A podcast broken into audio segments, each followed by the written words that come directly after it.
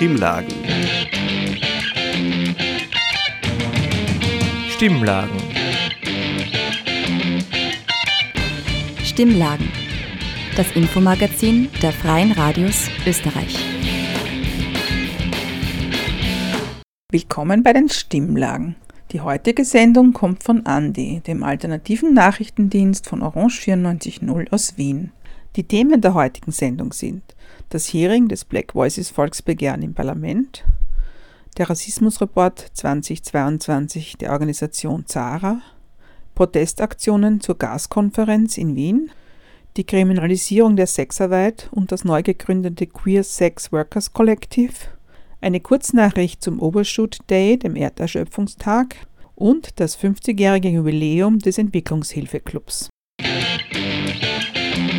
Die Initiative Black Voices hat im September 2022 das erste Antirassismus-Volksbegehren in Österreich eingebracht und mit 99.381 UnterstützerInnen nur knapp um 619 Stimmen die Behandlung im Nationalrat verfehlt. Am Mittwoch, dem 22. März, ein Tag nach dem Internationalen Tag gegen Rassismus, wurde die Initiative von den SPÖ-Abgeordneten Mario Lindner und Julia Herr zu einem Hearing ins Parlament eingeladen. Die Veranstaltung wurde von den Black Voices Sprecherinnen Nomi Anyanwu und Asma Ayat geleitet. Endlich ist das Volksbegehren mit seinen Forderungen genau dorthin angekommen, wo es hinkommen sollte, und zwar ins Parlament. Genau das war der Wunsch, dass genau das war auch äh, das Ziel unserer Arbeit, eine Arbeit, die über zwei Jahren gegangen ist. Wir haben mit ganz, ganz vielen NGOs, mit sehr, sehr vielen ExpertInnen, mit ähm, sehr vielen Menschen aus der Zivilgesellschaft, mit PolitikerInnen, mit so, so vielen Menschen an diesem Forderungskatalog gearbeitet. Unsere wichtigste Forderung war der nationale Aktionsplan gegen Rassismus, der all diese unterschiedlichsten äh, Unterbereiche mit ähm, inkludiert hat. Und zwar wollten wir, dass es eben äh, politische und gesetzliche Maßnahmen gibt, die die sich für die gleichberechtigte Teilhabe einsetzen. Der nationale Aktionsplan ist etwas, das schon 2001 in der Weltkonferenz gegen Rassismus beschlossen wurde. Österreich hat auch, also ist eigentlich auch verpflichtet, diesen nationalen Aktionsplan umzusetzen. Wir werden auch später noch mal mit äh, PolitikerInnen darüber sprechen, warum das so lange auf sich warten lässt. Und es war auch eben sehr, sehr wichtig, dass dieser Austausch zwischen Politik, zwischen NGOs und auch Betroffenen äh, hier stattfindet und war eben eben genauso etwas, was sehr, sehr wichtig war, auch in der Entstehung des, dieses nationalen Aktionsplanes. Und das werden wir auch heute wieder sehen, wenn die unterschiedlichen ExpertInnen zu Wort kommen und auch nochmal äh, auch berichten, was die Punkte und was die Forderungen überhaupt sind. Den einleitenden Worten über die Ziele, Arbeit und Erfolge der Initiative folgten Berichte und Forderungen unterschiedlicher Expertinnen bezüglich der aktuellen Lage und Bekämpfung von Rassismus in Österreich. Diese sollten im Aktionsplan in fünf Themenbereichen untergliedert sein. Gesundheit, Arbeitsmarkt, Polizei, Flucht und Migration, Bildung und Öffentlichkeit und Repräsentation. Mireille Ngosso, Ärztin, Aktivistin und SPÖ-Politikerin, sprach zum Bereich der Gesundheit. Viele Ärzte und Ärztinnen, mich mit eingeschlossen, lernen bis heute nicht, wie sich Hautkrankheiten und generell Krankheiten auf schwarzen Menschen oder People of Color äußern. Schwarze haben weniger Schmerzrezeptoren, Schwarze und Asiatinnen haben dickere Haut, Südländerinnen übertreiben ihre Schmerzen. Keiner dieser Aussagen hat irgendeine wissenschaftliche Grundlage, werden aber trotzdem in der Medizin immer wieder reproduziert. Und diese rassistische Zuschreibung, also Menschen mit Migrationsbiografie, würden bei der Äußerung von Schmerzen übertreiben oder gar nicht so wirklich leiden, ist im Gesundheitssystem wirklich weit verbreitet. Ich habe das selbst sehr, sehr häufig auch gehört im klinischen Alltag.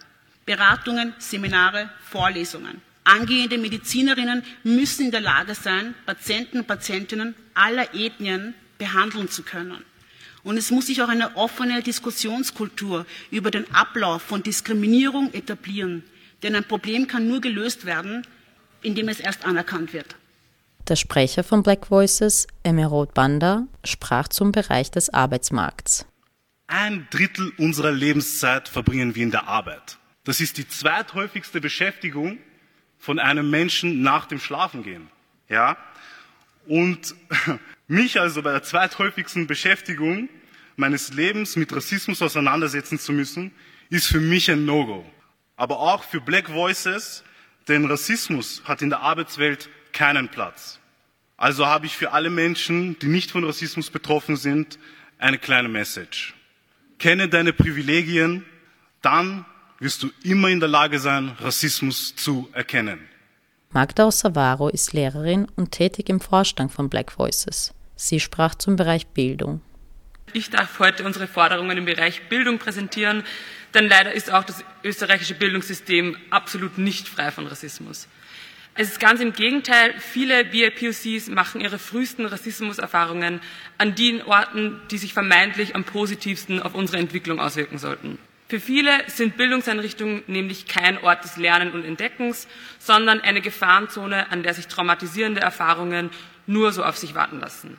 Das muss sich ändern, denn Bildung ist ein zentraler Schlüssel für eine gerechte Gesellschaft. Am Bildungsweg kann und muss wichtige Antirassismusarbeit geleistet werden. Daher fordern wir als Black Voices Volksbegehrung eine Aufklärung und Sensibilisierung von Lehrkräften und Pädagoginnen. Dafür benötigt es Fortbildungen zur Rassismus- und Diskriminierungssensibilisierung sowie zur Reflexion eigener Privilegien und Vorteile und dem Umgang mit Diversität und Mehrsprachigkeit. Wir fordern, dass alle Kinder in Österreich eine adäquate Unterstützung und somit auch die Chance bekommen, die Schule wirklich mit den von ihnen gewünschten Deutschkenntnissen abschließen zu können. Wir geben uns in Sachen Antirassismusbildung auch nicht mit dem Mittelmaß zufrieden.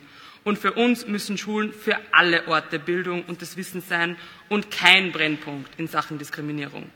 Wir als Black Voices Volksbegehren haben es uns zur Aufgabe gemacht, Rassismus in allen Bereichen einen Strich durch die Rechnung zu machen. Und so machen wir auch vor der Bildung sicherlich nicht Halt. Zum Abschluss saßen Asma Ayat und Nomi Anyanwu am Panel mit drei Nationalratsabgeordneten Politikerinnen. Julia Herr von der SPÖ, Eva Ernst Djidzic von den Grünen und Gudrun Kogler von der ÖVP. Das Gespräch wurde von der Frage geleitet, wann denn mit ernstzunehmendem Antirassismus in Österreich zu rechnen ist. Denn der Nationale Aktionsplan gegen Rassismus sei im aktuellen grün-türkisen Abkommen verankert jedoch vermerkt die Initiative trotz ihrer Zusammenarbeit mit der Politik wenige merkbare Fortschritte oder Bemühungen, diese in die Tat umzusetzen. Vor allem durch die Aussagen der ÖVP-Abgeordneten ergab sich eine rege Diskussion, an der auch die BesucherInnen der Veranstaltung beteiligt waren. Die grüne und rote Abgeordnete sprachen weitere Einladungen ins Parlament und Einladungen für Workshops aus, um den offensichtlichen Bedarf, die Diskussion am Laufen zu halten, und Raum für neue Gespräche und Kooperation zwischen der Initiative Black Voices und der Politik anzubieten, was als ein positives Ergebnis des stattgefundenen Hearings und der Arbeit der Initiative zu deuten ist. Dieser Beitrag wurde gestaltet von Dolores Schurlina. ZARA, eine intersektorale Gruppe, welche für die Dokumentation und Aufarbeitung rassistischer Diskriminierungsfälle einsteht und seit dem Jahr 2000 jährlich eine Sammlung und Datenanalyse rassistischer Vorfälle in Österreich veröffentlicht, publizierte vor kurzem den Rassismusreport 2022. Dieser umfasste rund 1500 gemeldete Fälle, wobei die Dunkelziffer natürlich wesentlich höher ist. Da TäterInnen sich im Internet durch scheinbare Anonymität geborgener fühlen, finden sich zwei Drittel der gemeldeten Attacken auf Plattformen wie Facebook, Instagram und auf weiteren. Das restliche Drittel der gemeldeten Fälle verteilt sich auf den öffentlichen Raum, auf Dienstleistungssektoren und staatliche Institutionen. Auf Dokumentationen der Arbeitswelt kann nicht zurückgegriffen werden, da diese Fälle an die Gleichbehandlungsanwaltschaft weitergeleitet werden. Meldungen von rassistischem Verhalten im Netz gehen nach wie vor von nur 24 Prozent der Betroffenen aus, im analogen Lebensbereich von 50 Prozent. Mittlerweile zeigt sich die Tendenz der Meldungen von betroffener Seite aber steigend. Der Rest der Meldungen wird von ZeugInnen eingebracht. Den ersten Platz des Rassismus-Rankings nimmt der antimuslimische Rassismus ein, knapp gefolgt vom antischwarzen Rassismus. Dabei kommt es bei nur einem Fünftel der Fälle zu rechtlichen Maßnahmen. Meist wird jedoch aufgrund von finanzieller, emotionaler und zeitlicher Belastung auf die Anspruchnahme von rechtlichen Maßnahmen verzichtet aber auch bei den nichtrechtlichen Maßnahmen wird von Sarah gehandelt. So verfasst Sarah beispielsweise Interventionen oder auch Gegenreden. Die existente rassistische Gesellschaft fördert somit aktiv psychische Störungen Betroffener, zum Beispiel Suizidgedanken sowie posttraumatischer Belastungsstörungen. Eine Studie von 2005 stellte sogar ein erhöhtes Risiko für Schizophrenie bei Eltern mit Migrationserfahrungen fest, wobei das Risiko bei deren Kindern sogar noch höher liegt Besonders schwierig ist das Melden von rassistischem Verhalten von Polizeibeamtinnen, da die Fälle durch die Landespolizeidirektion überprüft wird und diese nicht unparteilich arbeitet. Wenn man mit dem Ausgang dieses Prozesses nicht zufrieden sein sollte, kann man seine Klage bis zum Landesgerichtshof bringen, dies ist jedoch mit einem Kostenrisiko verbunden. Rassismus ist somit ein institutionelles und strukturelles Problem, wogegen Zara in ihrem Aktionsplan gegen Rassismus ankämpfen will. Dieser beinhaltet Forderungen wie die Etablierung einer überparteilichen Arbeitsgruppe zum Thema Rassismus im Parlament oder die durch Finanzierung öffentlicher Hand geschaffenen mehrsprachigen Antirassismuskampagnen.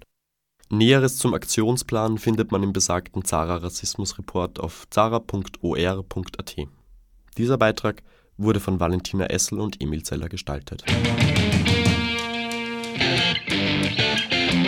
Anlässlich der European Gas Conference, die vom 26. bis 29. März im Marriott Hotel in der Wiener Innenstadt stattfand, kam es zu mehreren Protestaktionen in und rund um Wien sowie zu einer Großdemonstration am 27. März AktivistInnen des Block-Gas-Bündnisses, das hinter den Aktionen steht, kritisierten, dass bei der Gaskonferenz hinter verschlossenen Türen über die Zukunft der Energieversorgung entschieden wurde, bei der Profitinteressen über Menschen und Naturschutz stehen. Ich glaube halt, es geht darum, endlich das Zeichen zu setzen, dass wir der Meinung sind, es hat keinen Sinn, auf Gas zu vertrauen, also Kohle mit Gas zu ersetzen. Wir müssen aus dem Gas raus. Nachdem zunächst am 26.03. rund 40 AktivistInnen die Zufahrt zum Privatjet-Terminal am Flughafen Wien blockierten, kam es am darauffolgenden Tag zu ersten Protesten am Burgring in der Nähe des Marriott-Hotels, wo die Konferenz stattfand. Die nicht genehmigte Demonstration von mehreren hundert AktivistInnen wurde dann von der Polizei unter anderem durch den Einsatz von Pfefferspray aufgelöst. Als Grund für den Einsatz von Gewalt nannte die Landespolizeidirektion koordinierte Versuche zum Veranstaltungsort vorzudringen Laut Polizeisprecherin Barbara Gass seien zudem zwei PolizistInnen durch Widerstand gegen die Staatsgewalt verletzt worden. Aus Sicht der AktivistInnen war dies aber ein übertrieben hartes Vorgehen seitens der Polizei. Also, also ich war, ich war tatsächlich in der ersten Reihe, als, ähm, als Pfefferspray gesprayt worden ist, was eigentlich ziemlich krass ist, was eine Waffe. Und es war aber wirklich nur wegen einer lächerlichen Sache, wo an dem Gitter kurz geruckelt worden ist. Ähm, und dann wurde gleich Pfefferspray gewählt und dann sind tausende Polizisten. Also ich, ich finde, es war schon auch ein bisschen zu überreagiert. Auch allein, ich habe noch nie in Wien so viele Polizistinnen gesehen. Nachdem einige AktivistInnen von der Polizei eingekesselt wurden, kam es dann später laut Polizei zu 143 Festnahmen unter dem Vorwurf von schwerer gemeinschaftlicher Gewalt. Diese DemonstrantInnen wurden dann zur Feststellung der Identität in das Polizeianhaltezentrum gebracht. Die letzten waren wir immer auf den Beinen, hunderte Aktivistinnen. Wir haben gekämpft und wir haben alles gegeben. Wir haben jeden Moment solidarisch zusammengestanden und noch immer sind Aktivistinnen im Moment in Polizeigewahrsam und Tausende hier auf der Straße. Am Dienstag kam es dann auch zu weiteren Protesten von Block Gas rund um die OMV-Raffinerie in Schwächert, bei der auch die Zufahrtsgleise für die Raffinerie blockiert wurden. Als österreichische Firma, die aber in mehreren Ländern agiert, steht die OMV bei den AktivistInnen verschiedenster Klimaschutzorganisationen in der Kritik. Aber wir haben hier in Österreich mit der OMV einen Konzern, der am Top 100 Ranking der größte Klimakiller dieser Welt ist. Und wenn es eine Aufgabe gibt, die wir haben, dann ist das, diesen verdammten Konzern zu stoppen. Abgesehen davon wurde mit einem von Greenpeace-AktivistInnen angebrachten Banner an der Fassade des Marriott Hotels für Aufmerksamkeit gesorgt, auf dem mehrere Stunden der Slogan End Fossil Crimes verlesen werden konnte, bevor der Banner von der Polizei entfernt wurde. Die Gruppe Zwangsräumungen enteignen Wien besetzte zudem mit Anlass der Konferenz ein leerstehendes Gebäude im siebten Bezirk, um auf hohe Wohnkosten und Gentrifizierung aufmerksam zu machen Letztendlich gipfelten die Proteste dann am Abend in einer Großdemo, die vom Stephansplatz bis zum Karlsplatz zog und dabei auch einen Zwischenstopp vor dem von zahlreichen PolizistInnen geschützten Marriott Hotel machte. Ich weiß nicht, wo diese Demo aufhört, Leute. Es sind so viele Menschen hier, die gemeinsam zeigen, dass wir aufstehen für eine klimafreundliche, für eine demokratische und solidarische Zukunft. Ich bin so froh, hier zu sein. Es ist so wunderschön und wir zeigen diesen Menschen hier bei der European Gas Conference, so weiter. Wir fordern Klimagerechtigkeit jetzt. Ein weiterer Themenschwerpunkt der von den Veranstaltern auf 7000 TeilnehmerInnen geschätzten Demo ist die Kampagne Don't Gas Africa. Nachdem das russische Gas durch den Ukraine-Konflikt weggefallen ist, soll dieses nun unter anderem durch Gasprojekte in Afrika kompensiert werden. Africa refuses to be Europe's gas station.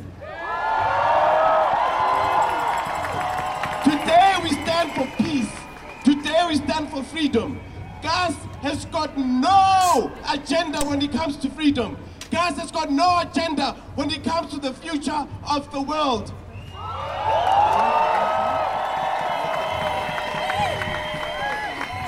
Gas in Africa has left Senegalese food insecure. Is that justice? Is that justice?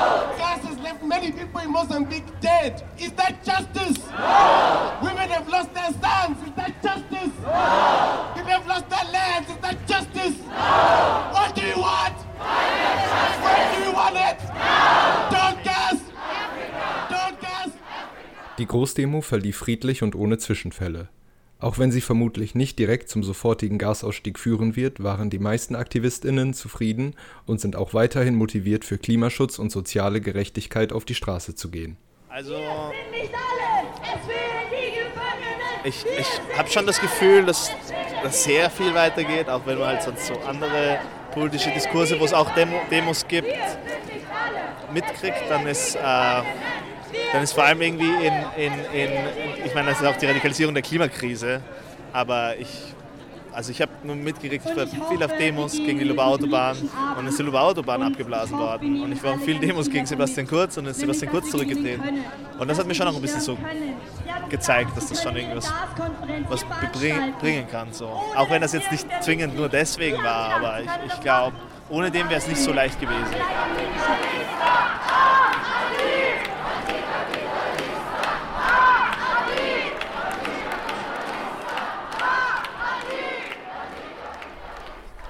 Dieser Beitrag wurde gestaltet von Sarah Brett und Toni Sikakotte.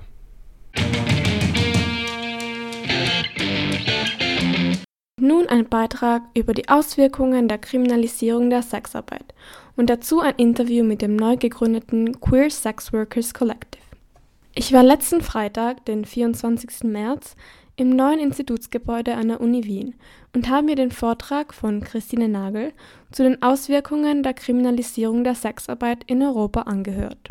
Im Vortrag wurden die negativen Konsequenzen von der Kriminalisierung der Sexarbeit für die Sicherheit von Sexarbeiterinnen beleuchtet. Dabei stützt sich die Vortragende auf Informationen aus Studien aus verschiedenen europäischen Ländern und aus ihrer eigenen Erfahrung als Beraterin. Der Vortrag wurde von der HUS, das ist die Fakultätsvertretung für die Studiengänge Philosophie, Bildungswissenschaften und den Sozialwissenschaften, der Beratungsstelle für Sexarbeiterinnen BIA und vom Queer Sex Workers Collective organisiert. Ich habe die Gelegenheit genutzt und mit zwei Personen vom Queer Sex Workers Collective gesprochen. Sie erzählen mir von ihrer Entstehungsgeschichte, ihre Ziele und ihre Sicht auf die Probleme für Sexworkerinnen in Wien. Seit wann gibt es das Sex Workers Collective eigentlich?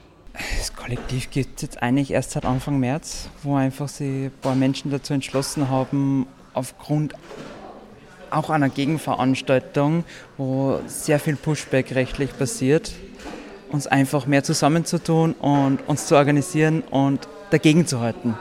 Und was sind eure Ziele? Wir möchten uns untereinander vernetzen. Wir möchten auch unsere Ressourcen untereinander teilen. Wo bekommt man Informationen her? Wie, auch wie man auch Gesetzestexte lesen kann. Das ist ja auch ein Skill, den einfach nicht jede Person hat, wenn man sich mal einen Gesetzestext anschaut. Unglaublich kompliziert, akademisch. Und dann geht es natürlich auch noch weiter, dass wir ja auch ein bisschen unsere Agenten in die Gesellschaft tragen wollen, zeigen, wir sind hier, es gibt uns, redet mit uns, wenn ihr Gesetze verabschiedet, die unsere Rechte betreffen. Wo seht ihr denn das größte Problem für SexworkerInnen in Wien? Es ist ja nicht nur Wien, es ist eigentlich ganz Österreich und was das Ganze problematisch macht, ist die föderale Organisierung, dass ja jedes Bundesland selbst entscheiden kann. Auch wenn es in Wien jetzt das Prostitutionsschutzgesetz ist, oder wie es jetzt genau heißt, in anderen Bundesländern ist es zum Beispiel im Sicherheitspolizeigesetz geregelt. Und Sexarbeit ist ja nicht nur das typische Klischee, okay, ein Mann geht in den Laufhaus, sondern Sexarbeit ist divers, Sexarbeit passiert in so vielen Feldern, was einfach nicht erlaubt ist. Also es bewegen sich viele von uns im illegalen Bereich, weil unsere Tätigkeiten einfach nicht erlaubt sind. Und dadurch, dass auch jedes Bundesland das selber regulieren kann, kommt es auch immer zu ganz unterschiedlichen Auslegungen. Also beispielsweise eine Person, die nur äh, Fußfetischismus anbietet, muss trotzdem zu Vorsorgeuntersuchungen, obwohl sie keinerlei physische Interaktion mit KundInnen hat. Also da gibt es dann ganz absurde Auslegungen auch von den Gesetzen, die dann eben auch wieder sich je nach Grenze wieder unterscheiden können. Oder das föderale System. Okay, Hausbesuche in Wien sind legal, aber sobald er über die Wiener Grenzen fährt, ist es eigentlich nicht mehr legal. Weitere Informationen zum Kollektiv findet ihr auf Instagram bei @queersexworkerscollective. Dieser Beitrag wurde von Alexa Augschul verfasst. Am 6. April 2023 war der diesjährige Earth Overshoot Day für Österreich. Der Overshoot Day oder Erschöpfungstag markiert den Tag, an dem alle natürlichen Ressourcen der Erde verbraucht wurden, die innerhalb eines Jahres reproduziert werden können. Sprich, es wurde mehr geerntet, gefischt und abgeholzt, als in einem Jahr wieder nachwachsen könnte. Österreich hat mit dem gestrigen Tag seine gesamten Ressourcen verbraucht, die es für das Jahr 2023 zur Verfügung gehabt hätte. So wie man durchschnittlich hier lebt, würde Österreich dreieinhalb Erden brauchen, um den Ressourcenbedarf zu decken. Auch der weltweite Earth Overshoot Day verschiebt sich immer weiter Richtung Jahresbeginn und wird dieses Jahr vermutlich Ende Juli sein. Mutmaßt Anna Leitner, Sprecherin von Global 2000. Die Expertin für Lieferketten und Ressourcen fordert rechtliche Rahmenbedingungen für große Konzerne, die für den größten Teil des Ressourcenverbrauchs und der Entstehung von Emissionen verantwortlich sind. Aktuell wird dazu ein neues Lieferkettengesetz in der EU verhandelt.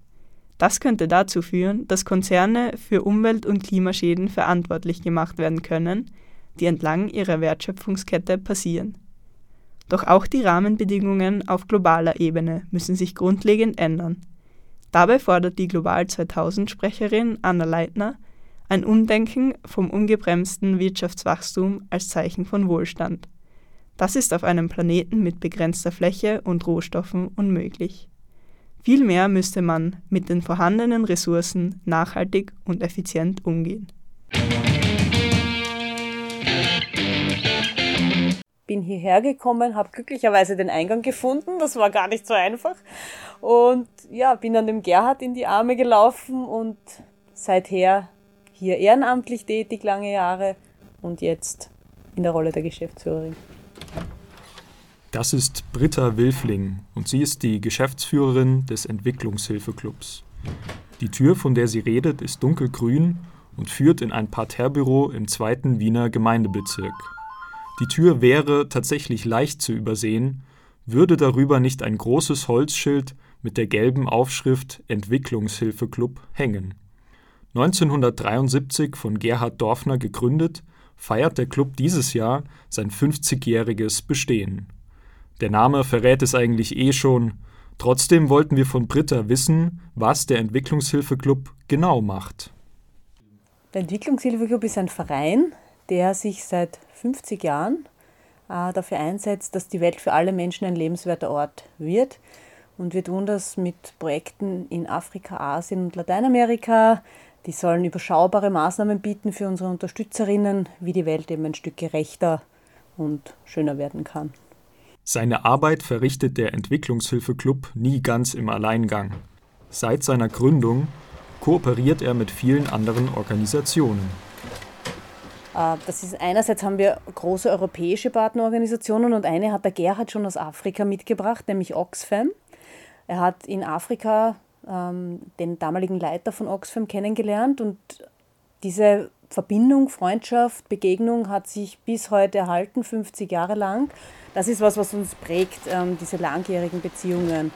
Die Projekte des Clubs finanzieren sich zu großen Teilen aus privaten Spenden, wobei es Britta Wilfling wichtig ist zu betonen, dass die SpenderInnen nicht einfach anonym ihr Geld abgeben, sondern selbst entscheiden können, wie ihre Spende eingesetzt werden soll. Dass man nicht nur sagt, gib mir Geld für die Armen irgendwo und wir machen dann irgendwas damit, sondern wirklich zu sagen, schau dir an, diese und diese Möglichkeiten gibt es, das und das bewirken diese Möglichkeiten der Unterstützung und überleg dir, warum du und was du genau unterstützen möchtest. Spenden können entweder für den Entwicklungshilfeklub selbst oder für ein Projekt getätigt werden. Die Projektspenden werden seit 50 Jahren zu 100 Prozent an die Projektpartner im globalen Süden weitergegeben. Das ist ein sehr herausforderndes Vorgehen und ähm, noch gelingt es uns, aber mit Treuerung äh, wird es zunehmend wirklich schwierig zu stemmen. Da der Entwicklungshilfeklub nun schon so lange tätig ist, wollten wir von Britta Wilfling wissen, was sich innerhalb der letzten 50 Jahre so verändert hat. Es hilft nichts, sozusagen einzelne kleine Anliegen zu unterstützen, sondern man muss auch schauen, dass sich Strukturen ändern. Sonst bleibt man in dieser Schleife der kleinen Anliegen, der Grundbedürfnisse hängen. Und das hat sich auf jeden Fall im Laufe dieser 50 Jahre geändert. Lassen wir nun einmal die Vergangenheit ruhen und wenden uns der Gegenwart zu. Welche Herausforderungen stellen sich im Jahr 2023 in der Entwicklungszusammenarbeit?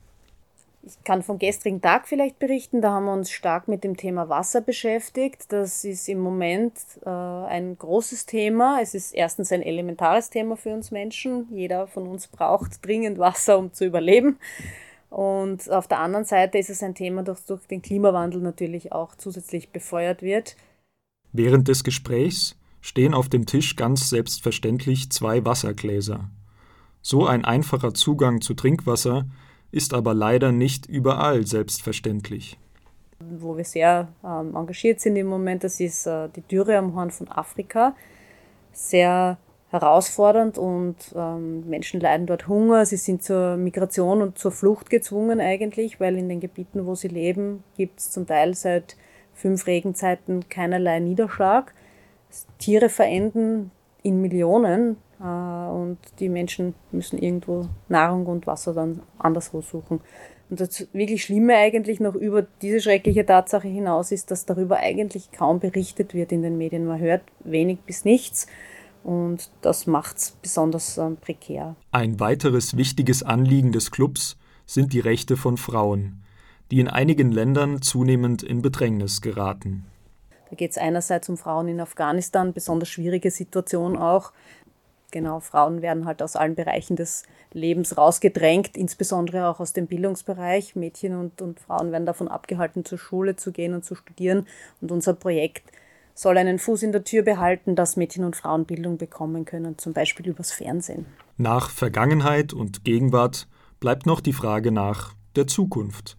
Für die kommenden Jahre und Jahrzehnte sieht Britta Wilfling vor allem ein Problem, den Klimawandel.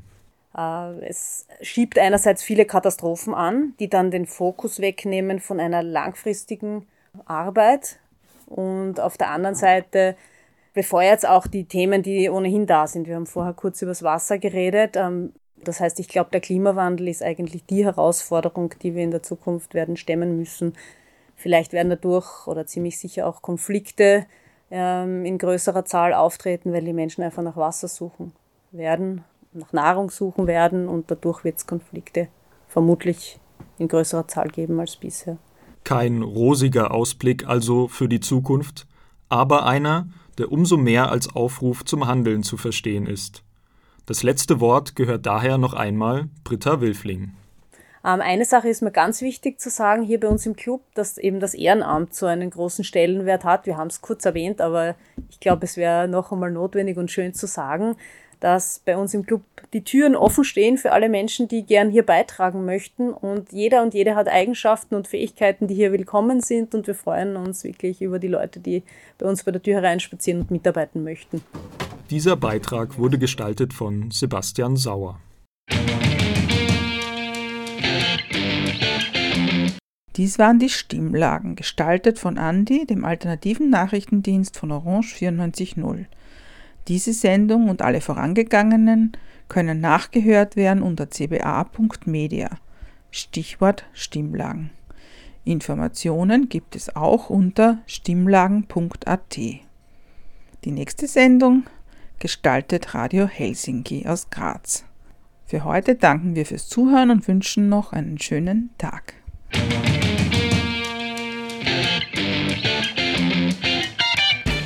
Sie hörten das Magazin Stimmlagen.